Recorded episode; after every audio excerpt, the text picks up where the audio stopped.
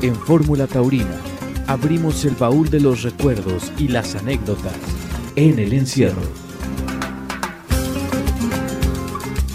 Seguimos Alejandro el día de hoy con el saludo al público de Fórmula Taurina en la serie de entrevistas en el encierro, hoy con un hombre que causó sensación, auténtico revuelo en la Plaza México y que ahora ve en su hijo la continuidad, Alejandro, de una dinastía importante del norte de la República Mexicana. Así es, volvemos a poder entrevistar a un matador de toros en el retiro, ganadero, padre de un torero como tú bien se lañaste, y yo digo que figura del torero también, ¿no? Eh, a don Arturo Gilio, darte la bienvenida. Buenas noches, bienvenido a Fórmula Taurina, Arturo. Muy buenas noches, Heriberto y Alejandro. Muchísimas gracias por, por este espacio y, poder compartir con ustedes. Es un placer. Al contrario, Arturo, qué gusto nos da saludarte. ¿Cómo fue tu inicio en la fiesta de los toros? Bueno, mi inicio fue porque vengo de familia taurina, de aficionados. Mi abuelo materno fue empresario de la Plaza de Toros eh, Torreón algunos años Incluso le tocó a él estar para darle la alternativa como empresa al marcador Puro Rivera en el 68. Posteriormente mi padre fue empresario en la Plaza de Toros de Lerdo y luego en la Plaza de Toros Torreón y me empezó a llevar a las corridas y pues me cautivó. La verdad es que ver el espectáculo, convivir, escuchar a los toreros y, luego pasarse una becerra por enfrente, pues me, me cautivó y hasta la fecha sigo envenenado de la tauromaquia. Desde luego. ¿Algún torero te inspiró particularmente? Pues en lo particular no. La verdad es que sí tenía yo toreros que me gustaba mucho ver vídeos, por ejemplo, de, Carlos Arruza, el maestro Carlos Arruza, me gustaba ver muchos videos, este, y, de, y de matadores como Víctor Méndez banderillando, Spla, Paco Jeda me gustaba mucho, pues en ese momento era cuando estaba ahí revolucionando el toreo en, cuestión de, de, las, de las cercanías con los toros y las distancias. Y, bueno, pues yo creo que fue de los que de los que me gustaban mucho y de mexicanos el maestro Manado Martínez. Cuando decidiste ser torero, ¿cuál fue la opinión de tu padre? Pues de inicio mis padres me, me, dijeron que no, que era una profesión muy difícil, me decían, mira, se la voy a poner muy fácil, ser figura del toreo es, es más difícil que ser presidente de la República. Dice, el presidente de la República es una vez cada seis años y, las figuras del toro salen cada veinte. Entonces ya sabes a qué te enfrentas, este, todo el peligro, además, este, los sacrificios, etcétera. Pero bueno, al final de cuentas me apoyaron en mi decisión y, y me respaldaron. Estamos hablando, Alejandro, de los inicios de la trayectoria taurina de Arturo Gilio. Así es. Oye, Arturo, ¿y recuerdas eh, la, la, primera vez que toreaste? ¿Dónde fue o qué, cómo fue que te animaste? ¿Cuál es tu recuerdo de esa primera vez? Fue un cumpleaños de mi padre. A mí me gustaba mucho la charreada y llevaron dos, dos novillos para jaripeo y yo era el que iba a, a jinetear los novillos pero echaron ahí unas becerras para para, para los aficionados y, pues para calmar las ansias de los y, me gustó, me bajé y le pegué unos, unos muletazos a una becerra sin nunca haber entrenado ni nada, nomás por, por el gusto de hacerlo y, y ahí me, me, me, envenené.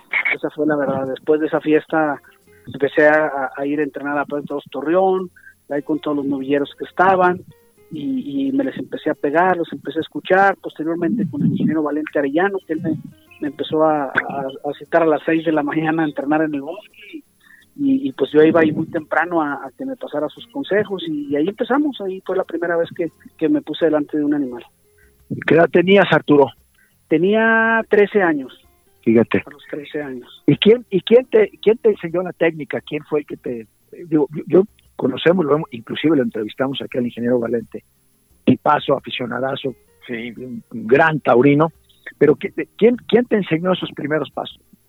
Pues de inicio empecé a entrenar con el ingeniero Valente, pero así muy rápido porque el ingeniero tenía pues mucho mucho mucho trabajo y salía mucho fuera de la ciudad y el que me enseñó realmente todo fue eh, el señor Marcelo Costa.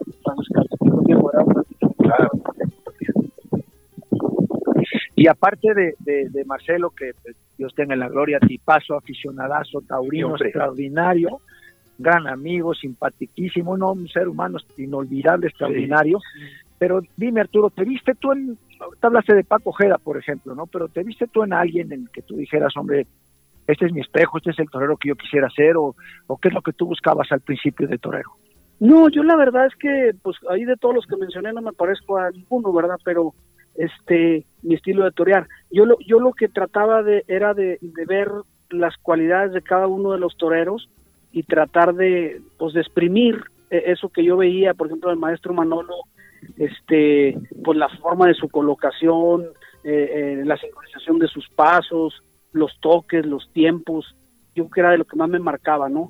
Este, en el tema de banderillar, pues este, mucho tengo de, de, de Splay y de, y de Víctor Méndez, que yo creo que fui de los primeros en México que empezó a banderillar mexicano a la española, porque así me criticaban que yo banderillaba a la española en vez de a, lo mexicano, que, que es cruzar las banderillas por arriba y, no engancharlas abajo y, pegar el brinco, ¿no? Pero pues yo eso lo hacía porque a mí me gustaba mucho cómo se veía con estas dos figuras para los palos, Entonces, este, yo empecé a tratar de, ir haciendo mi, mi tauromaquia y exprimiendo a cada uno de los toreros por lo que yo pensaba que era, que era lo que más me gustaba. Y ahí está Gilio en un gran par de banderillas. Soberbio par de banderillas. ¡Qué bárbaro! ¡Qué gran par ha puesto Gilio! Yendo por dentro, muy cerrado en tablas. Un par muy igualado. El que ha clavado Arturo Gilio con mucha exposición. Cuando Arturo Gilio va a clavar el tercer par de banderillas.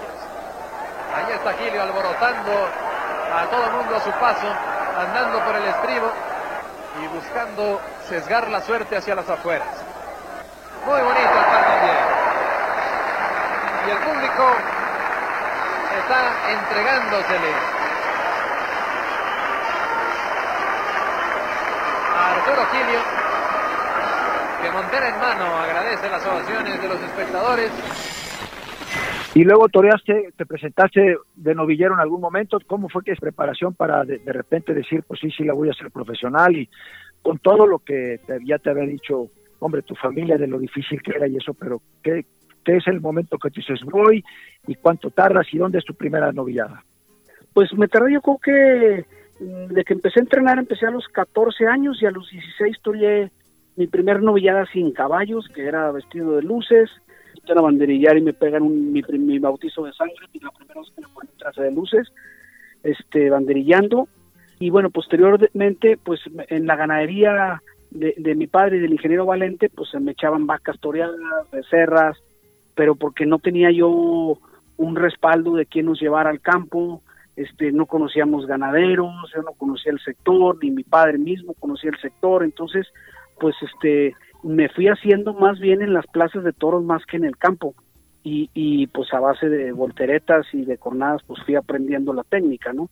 Este, hasta que posteriormente se me vienen las cosas bien, empiezo a triunfar en algunas cosas de provincia de importancia, posteriormente este por lo de México ya de ahí se me abrieron las puertas con todas las ganaderías y, y pues ya a, afinarme un poco más, ¿no? Porque el estar en el campo y torear las becerras y todo, pues es una forma muy importante de ir corrigiendo errores este y no estarlos corrigiendo en la plaza que, que yo creo que pues aquí en el entonces yo estoy en una ciudad donde no es de región taurina matadores de toros pues no hay Valente había fallecido este no había matadores de toros no hay banderilleros no hay picadores la ganadería más cerca me quedaba cuatro horas o sea me crié en una zona complicada para querer ser torero Sí. Oye, y entonces te pegaron tu, tu bautizo de sangre la primera vez que te vestiste de luces y unas sin picadores?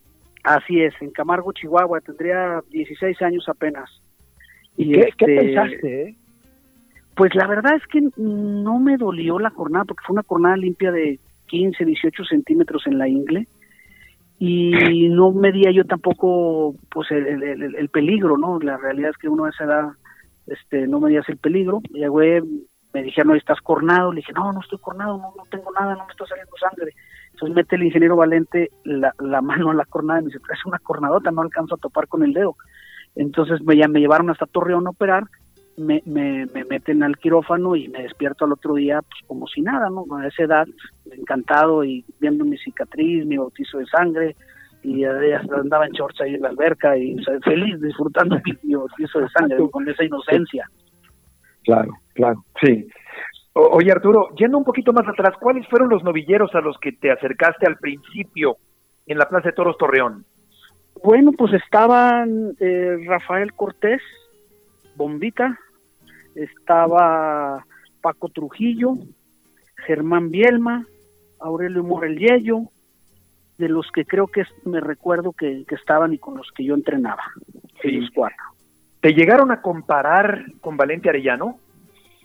Sí, sí, sí, de inicio me comparaban por, porque pues este yo era pues un ídolo para mí también, entonces pues yo siempre trataba de, de, igual, de tratar de hacer quites, de innovar, de no de ser diferente a los demás, siempre me inculcó eso el ingeniero y Marcelo, entonces este pues bueno, en, esa diversidad y, en esa forma de querer hacer quites y banderillar, pues me, me, comparaban con Valente. ¿Lo conociste?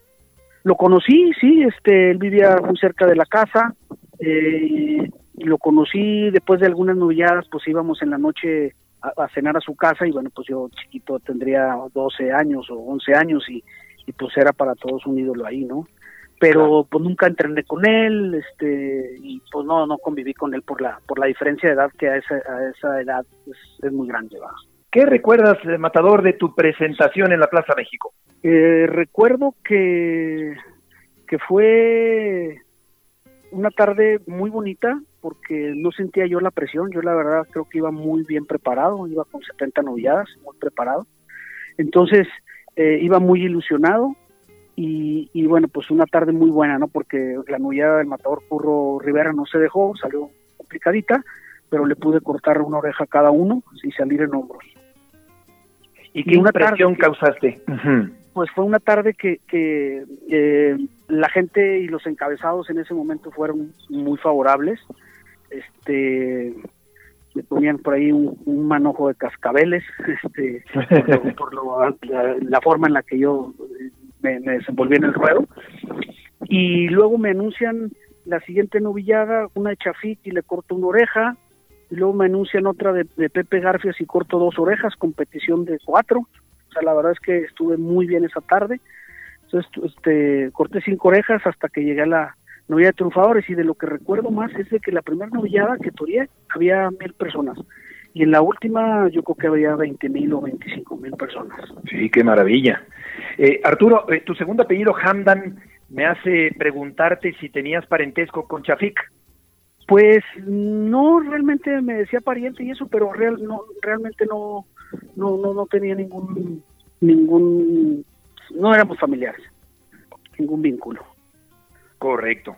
Ya en la México recuerdo también aquella fractura tremenda que sufriste una tarde eh, de un mano a mano con Germán Garza, si no mal recuerdo, eh, ¿Qué recuerdas de aquella tarde en la Plaza México? Pues mira, recuerdo eh, sensaciones encontradas porque fue la, tarde que, yo creo que me consolidó como novillero, puesto que era la de triunfadores y, y le había cortado una oreja a un novillo y en el último de la temporada, que fue un novillo que se llamaba Chinelo, de don Javier, este, pues hice una de las faenas más importantes que, que se habían hecho en una temporada de novillero, con una gran petición de indulto, un novillo extraordinario, y que con esa me dieron la mejor faena de la temporada, favor de la temporada, mejor par de banderillas de la temporada. Este, entonces fue una, una tarde que, que me dio mucho, pero pues que, que al final, por, por la inmadurez pudiera ser, este, por las ganas, me voy de las cernistas y, y me dan una fractura expuesta de y peroné, que cuando iba por el callejón yo realmente pensaba que ya nunca más iba a volver a torear, porque nunca había visto una fractura de esa magnitud con los huesos por fuera y, pensé que hasta iba a quedar lisiado también. Cuando el juez eh, Chucho Córdoba se negó a indultarlo eh, y tú seguiste un momento más toreando y se produjo la, fractura, ¿tú llegaste a, platicar ese tema con, con el juez eh, Córdoba de por qué no había indultado al novillo? No, ya no, yo ya la verdad es que no, no, no, tuve oportunidad de, platicarlo. Este, pues fue una, división de opiniones en la plaza. Este, él, él tendría sus motivos por el cual no, pero yo creo que era un novillo muy importante. Que por cierto lo conservo ahí la cabeza del toro del novillo en, mi finca, este, con gran, con gran cariño, porque como te digo, me, me dejó inactivo ocho meses, me tuvieron que hacer seis operaciones para dejarme este, la pierna como era, porque tuve muchas complicaciones, pero sí fue un novillo que me dejó este, pues, prácticamente firmada la alternativa de la México. Sí, por supuesto que sería Alejandro justamente la alternativa allí en el Coso de Insurgentes. Así es. ¿Cuánto tiempo después de haber de recuperarte tomaste la alternativa tú? Fue como al año y medio de, de, la fractura, este, porque esto fue un 28 de octubre la fractura del 90 y yo la tomé en febrero del 92. Este, me tardé pues bastantes meses, seis operaciones y bueno, pues tuve oportunidad de, de, empezar a torear algo en provincia para ir agarrando otra vez el ritmo. Habré toreado alrededor de unas 15 novilladas y luego ya pues se vino lo, lo de la México. Arturo Gilio cruzando el ruedo, vamos a ver a quién le brinda el toro. Bueno, vamos a poner la montera ahí en los medios y a meter las zapatillas en la montera. Séptimo toro de la tarde, de regalo de Arturo Gilio. Y allí está en los medios, muy quieto, con las zapatillas metidas en la montera, las puntas de las zapatillas. Se arranca el toro. Cambiado por la espalda sin moverse. Las zapatillas siguen adentro de la montera. Con un aguante de poste, con una gran quietud, Gilio le ha pegado ese muletazo cambiado por la espalda. Como si se cruzara con el toro varios metros. Y le pega esos muletazos cambiados por la espalda. Estremecedores. Y ahí está el espacio de pecho. Recreándose Gilio. Y poniendo la plaza como un volcán. Y tu carrera de matador de toros arranca extraordinaria y, y, yo, yo creo que es, esas carreras que siempre fueron ascendentes, ascendentes, ascendentes, porque luego después de tomar la alternativa agarras un vuelo muy importante también como matador de toros. Sí, este, eh, pues después de, de, las orejas y el rabo de esa tarde, yo nomás tenía dos corridas firmadas, una en Jalostotitlán y otra en Autlán de la Grana, y, y bueno, pues vienen, vienen muchos contratos. Ese año cerré con 54 corridas de toros y con triunfos importantes en, en Texcoco, en Pachuca, en Puebla, cuatro orejas en la Feria de Aguascalientes, en una corrida. Este, sí, se vinieron los triunfos importantes, pero también ahí empezaron a, venir las, las cornadas, ¿no? y, me dieron dos jornadas importantes ese año, una en Puebla, banderillando. Este, una tremenda esa de Puebla, ¿no? Yo creo que eran, que eran, cincuenta y tantas puntadas, una cosa así, recuerdo que sí, me lo platicaste, ¿no? Sí, grandísimo, todavía tengo toda la cicatriz en el costado, este, fue penetrante de vientre, y bueno, pues ahí, ahí sí me tardé dos, tres meses en poderme rehabilitar. Y luego otra en México, una, una corrida de don Fernando de la Mora con, con maestro David y con con Ortega Cano, también el segundo toro, un toro muy complicado y, también me pegó una cornada, esa estuvo también muy, muy fuerte, de escroto, de recto, de cinter, glúteos, vientre. Y pues esa, esa fue la que, aunque me recuperé en 30 días o 40 días, esa fue la que moralmente me, me costó más trabajo salir adelante. Porque ya no quise regresar en la siguiente temporada a México, yo ya no, no, no veía las cosas tan claras y, bueno, pues decía yo, a México necesito prepararme, necesito volver a llegar con, con esa eh, seguridad, con esa alegría, para pues para que me vean. Entonces yo, yo, yo las jornadas me alejaron mucho de México porque yo todavía poco en México. Y ya reaparecí hasta en el 94 una inauguración de temporada, también precisamente con el matador eh, David Silvetti, una inauguración, y Javier Vázquez, una corrida de Pepe García que castigaron mucho, entonces los toros tienes, tienes independientemente de la, de la fractura de, expuesta de, ese, de, la México, ¿cuál es el resumen de, accidentes de toda tu carrera? Este, pues fueron entre fracturas y todo 11 y más de dos metros de puras cicatrices. Mido 1,74, entonces mido más en cicatrices que, en altura, ¿no? Oye, sí me pegaron, me pegaron porque vuelvo a lo mismo ahorita de, la plática que, con la que iniciamos, yo creo que digo, me, faltó técnica, me faltó pues gente que, estuviera muy preparada, matadores de toros que estuvieran a mi lado. Y hoy por eso yo hoy lo veo y veo este porque a muchas gente no les gustan las escuelas taurinas, a otros sí, yo soy de las gentes que estoy a favor de las escuelas taurinas por lo mismo, porque puedes este llevar mucho mejor un torero con más tranquilidad, con más cabeza y, que no seamos tan líricos como en aquel entonces éramos.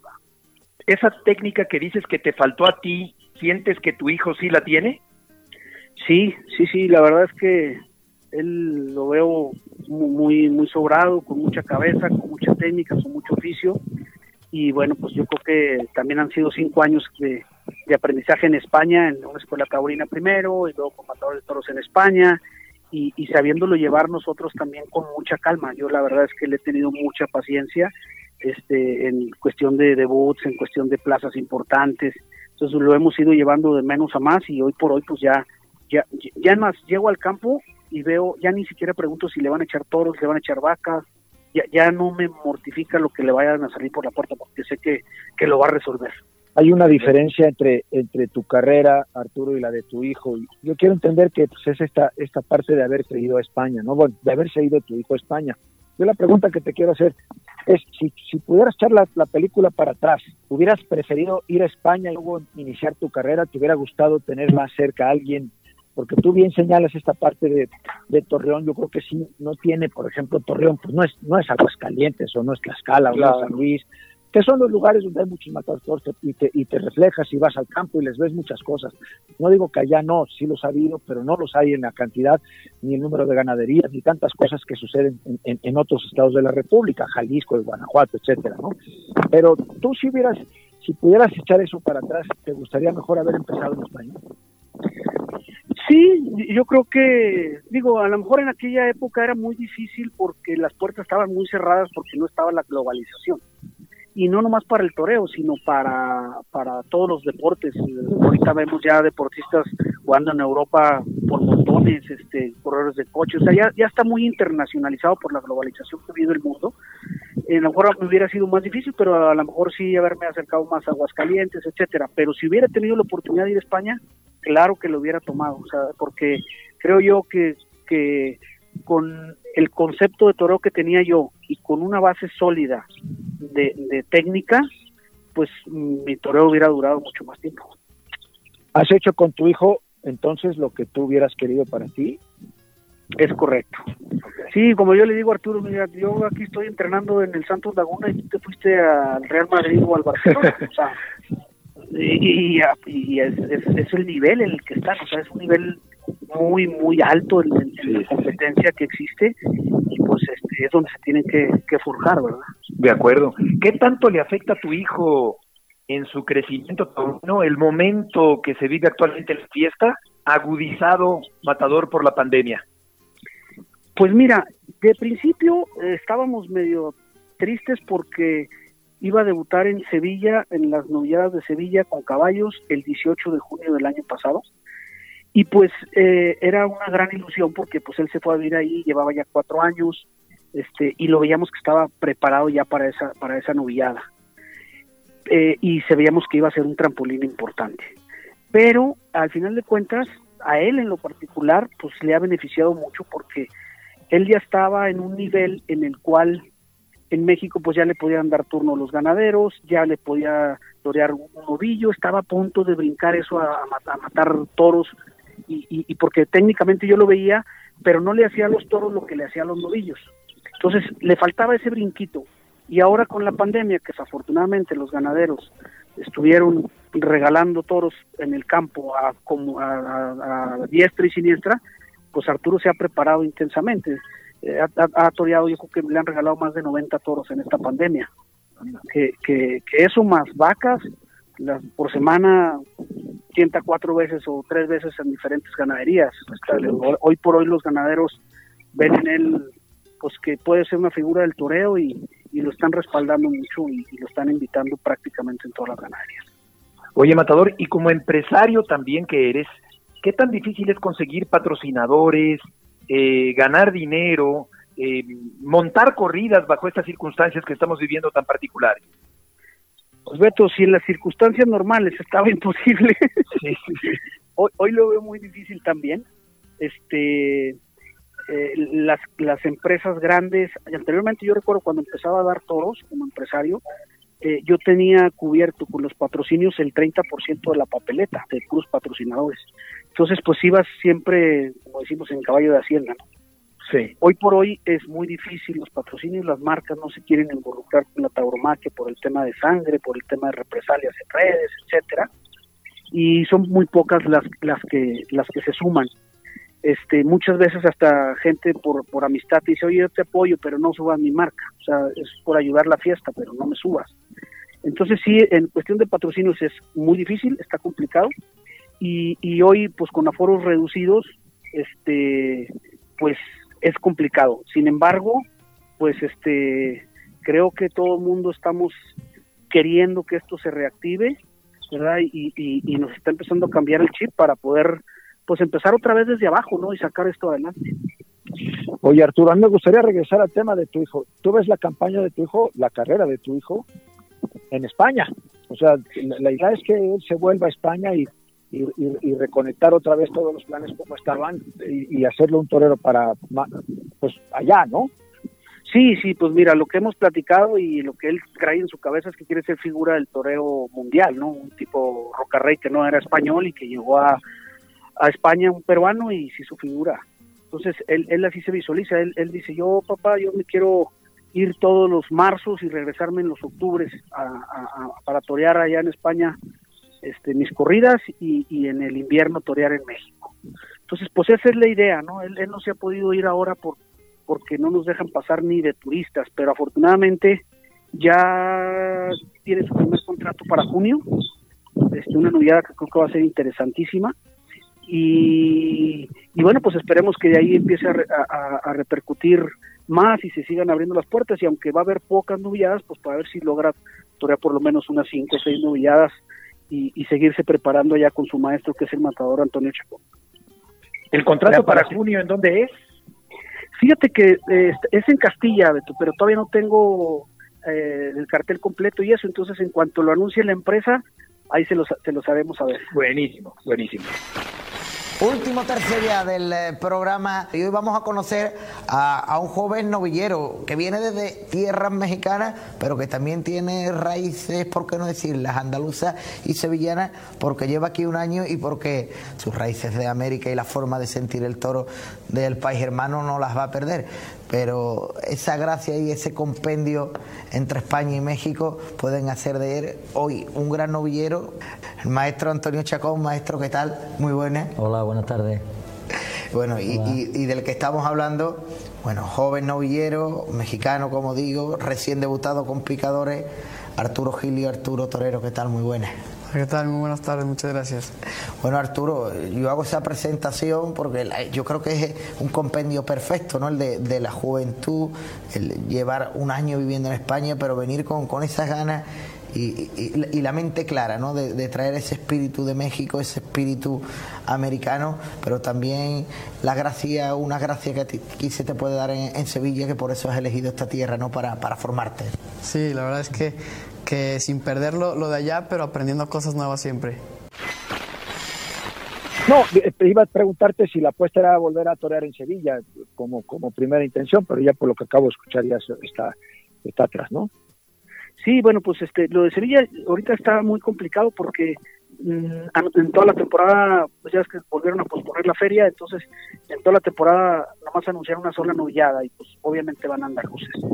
Este, va a estar muy difícil este año, pero nosotros tenemos paciencia y, lo, el tiempo que se tenga que mantener de novillero se mantendrá, aunque hoy lo veo como un matador de toros, pero si se tiene que mantener un año, dos años más de novillero, lo mantendremos porque queremos que es muy importante tocar las puertas de Sevilla, estar en Madrid, en las principales plazas de España y en la Plaza México. Entonces, este, pues eso, eso yo creo que hasta que no estemos anunciados allá y tenga la oportunidad de, de torear, pues ya buscaremos dar otro paso más adelante.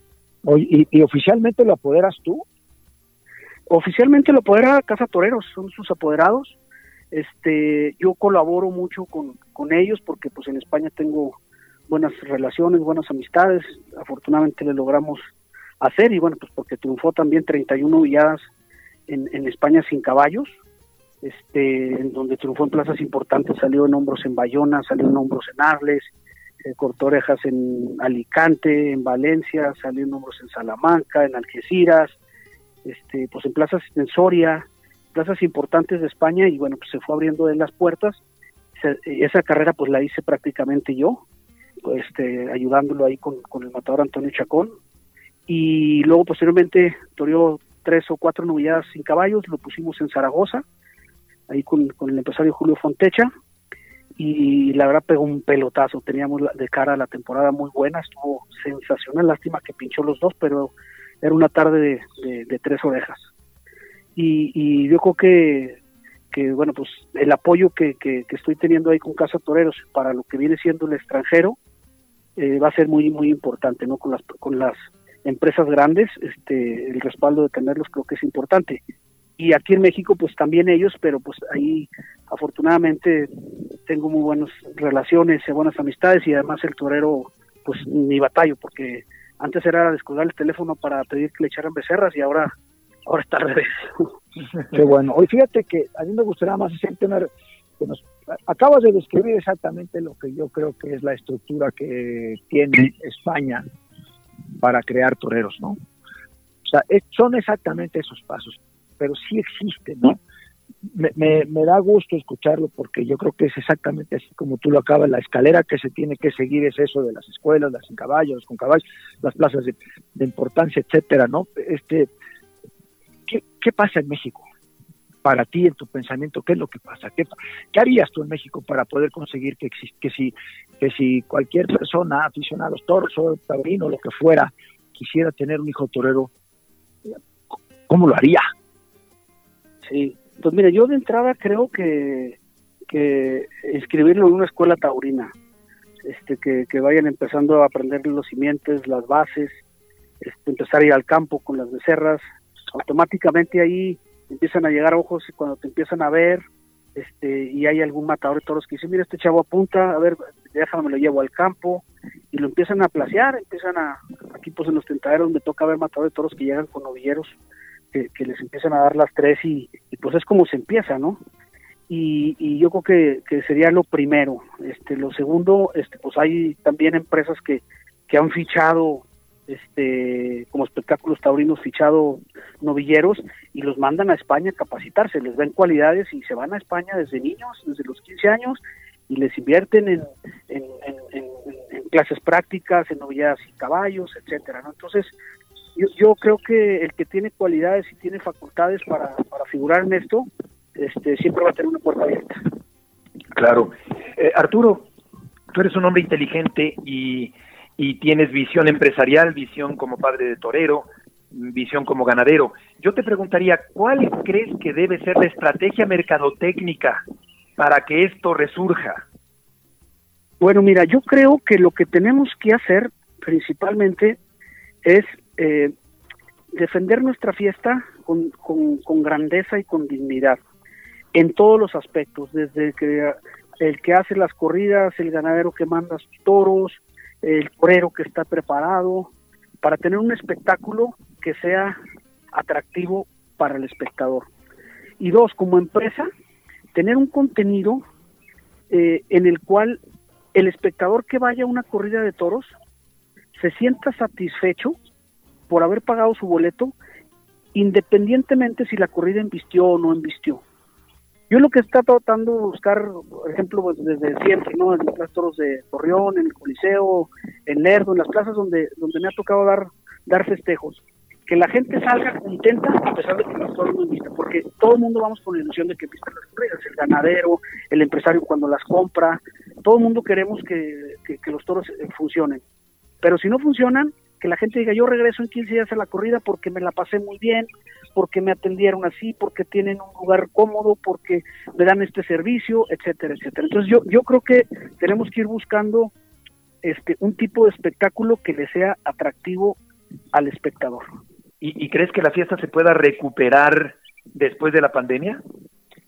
Sí, definitivamente. Mira, incluso yo estoy muy ilusionado con la temporada que acabo de anunciar en Lerdo que son cinco corridas de toros cada 15 días. La primera corrida fue un lleno, reventarse, me acabaron los boletos. Eso no me había pasado más que eh, con Ponce y así, ¿no? Pero con dos toros mexicanos no me había pasado que se acabaran los boletos, claro, al 50% del aforo. Pero eh, me hablaban y querían reventas y por favor, este, dame un boleto, véndeme un boleto, o sea, una expectativa sensacional. Qué bien. Y entonces yo pienso, y, y, y, te digo, nosotros eh, hacemos el restaurante en la entrada, es brincolines, eh, paellas, mariachi, acabas y meto una banda de grupo, la gente se queda, se queda muy contenta, se queda muy ambientada. Se cortaron dos orejas en la corrida, pues la gente salió muy, muy contenta.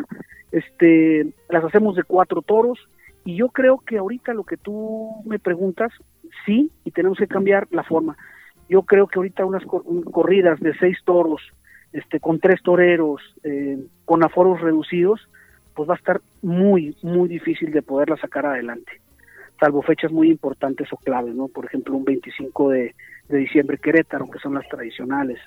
Pero, pero lo que viene siendo provincia, yo creo que ahí empezar con corridas de cuatro toros y con los toreros que, que, que sepan pues que, que, que las circunstancias están así, yo creo que podemos empezar a reactivar esto y fortalecer porque van a salir nuevos toreros que, que creo que, que pueden dar de qué hablar también.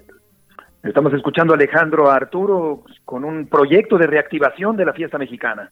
Así es, y luego yo ya este, creo que nos faltaría tocar otro tema con Arturo, que es el tema de la ganadería. Eh, te quedaste con lo que eh, yo me acuerdo se llamaba el Peñolito, ¿no? Que era un, un rancho ahí de tu familia y eso, y pero has- lo has ido cambiando en, un, en, en, en una en una radiografía rápida. ¿qué, qué, ¿Qué sangre tienes y qué es lo que quieres de tu ganadería? Muy bien, pues eh, el rancho ese precisamente era del ingeniero Valente Arellano de Valente. Ah, mira. se asoció con mi padre este, en los, en los ochentas más o menos. Y bueno, pues ya en el 90 nos quedamos nosotros con el rancho y fue cuando saqué todo lo que había por ahí y compré vacas de Jesús Cabrera y metí toros de Santa Bárbara, de Chiruso, y con eso inicié yo la ganadería, Rancho El Peñolito. Y posteriormente eh, eh, refresqué ahí con algunos sementales de Don Pepe, Garfias, en paz descanse, este, y, fui creciendo ahí la ganadería.